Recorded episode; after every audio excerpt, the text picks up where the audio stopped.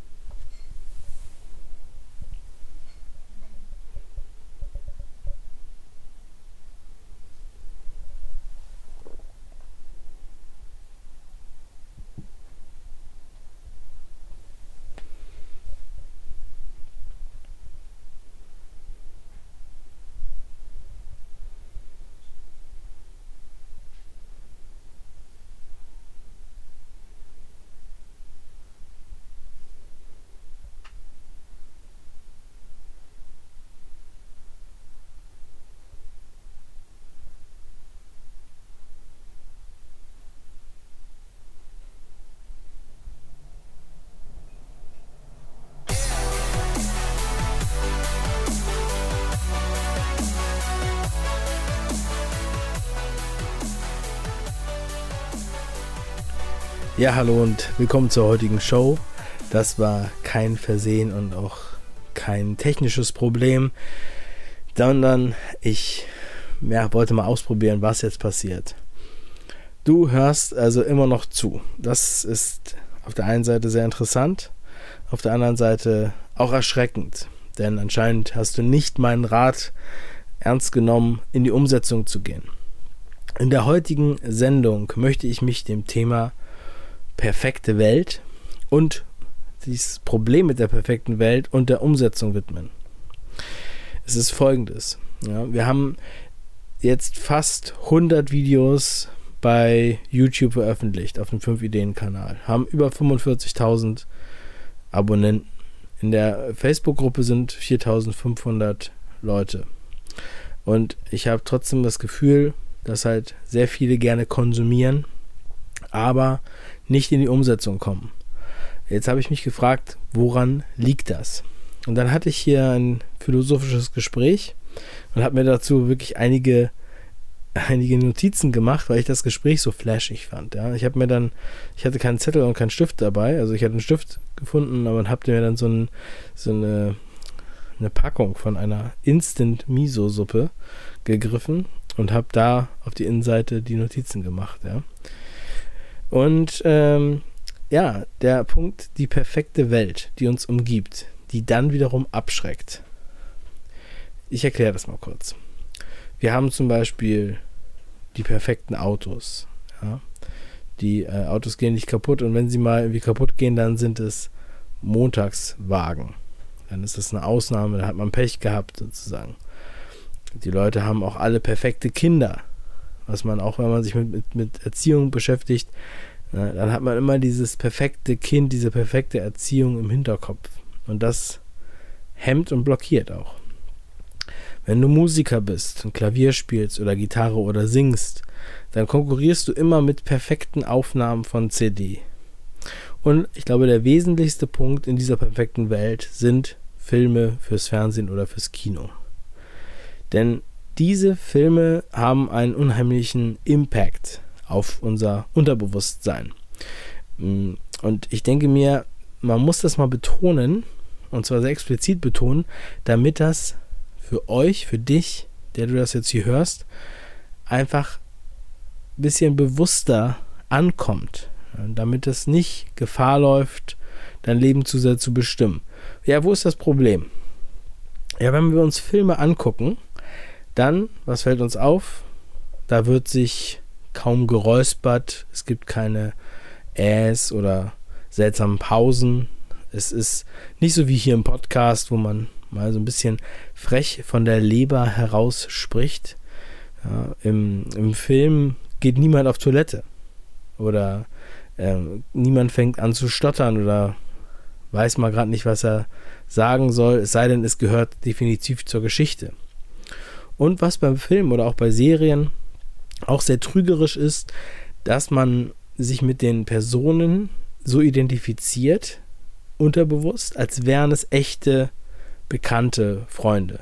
Das heißt, wir gucken eine Serie, zum Beispiel eine Daily Soap oder so. Gute Zeiten, schlechte Zeiten.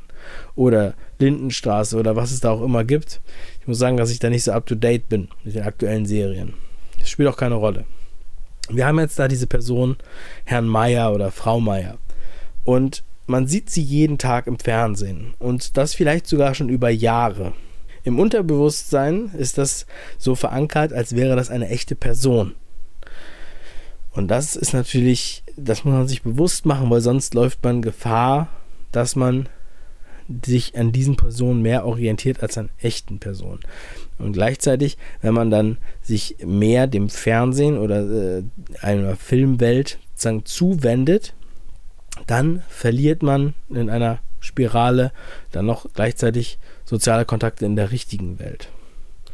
Und wenn man dann immer diesen, diese Fernsehwelt vor Augen hat und auch die Filmwelt, in der zum Beispiel niemand auf Toilette geht, dann ist man manchmal erschrocken von der Realität. Und das kann jetzt mit verschiedenen Problemen auch zusammenhängen. Da kann ich jetzt nur mutmaßen, was das alles sein könnte. Da könnt ihr euch wahrscheinlich selber nochmal Gedanken zu machen, ähm, was das auslöst. Aber diese Angst, die, die Angst vor der Perfektion, die dadurch entsteht oder entstehen könnte, ne, die äh, hemmt dann letztendlich vielleicht auch bei der Umsetzung. Weil man das, was man da vorhat und wie man sein, sein Leben gestaltet oder seine Geschäftsidee oder auch seine Beziehung, dass man das immer an einem an einer Fernsehutopie oder einer Filmgeschichte referenziert. Und das ist natürlich so, dass man da eigentlich nur verlieren kann. Und da nützt es auch nichts, einen Perfektionsdrang zu haben, denn dein Leben wird niemals ein Industrieprodukt sein.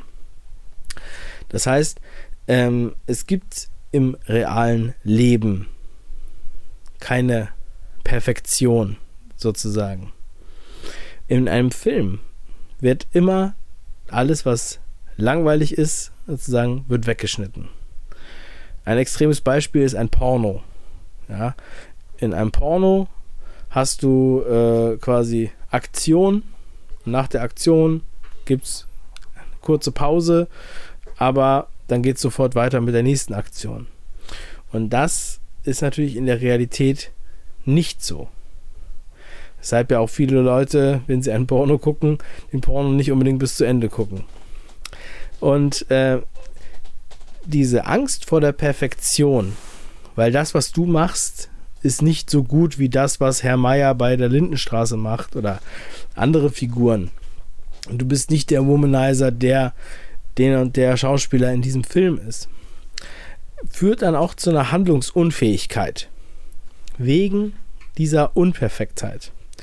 Das heißt, wenn man sich dieser, dieser ganzen äh, Aspekte und Mechanismen bewusst ist, ja, dann hat man, glaube ich, weniger Schwierigkeiten damit, umzugehen, also damit umzugehen und, und wirklich selbst in die Umsetzung zu kommen. Für mich ist der Aspekt so wichtig, da wir ja im Endeffekt hier am 5-Ideen-Kanal und im 5-Ideen-Podcast als Produzenten immer wegweisen wollen, inspirieren wollen, damit ihr und du ins Handeln kommt oder euch bestärkt fühlt, dass ihr die Werkzeuge in die Hand bekommt, um Gas zu geben. Und da ist es auch so, dass es nichts nützt, wenn ihr alle von unseren Filmen guckt und alle Podcast-Sendungen hört, wenn ihr nicht in die Umsetzung kommt. Deswegen habe ich auch diesen Break am Anfang gemacht.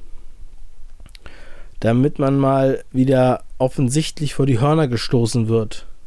Und zu sagen, okay, ich mache jetzt mal auf Stopp, ich fahre jetzt mit dem Auto mal rechts ran ich hole jetzt mal meinen Block und meinen Stift raus und schreibe mir jetzt mal wirklich die nächsten Steps auf. Was kann ich denn jetzt mal machen?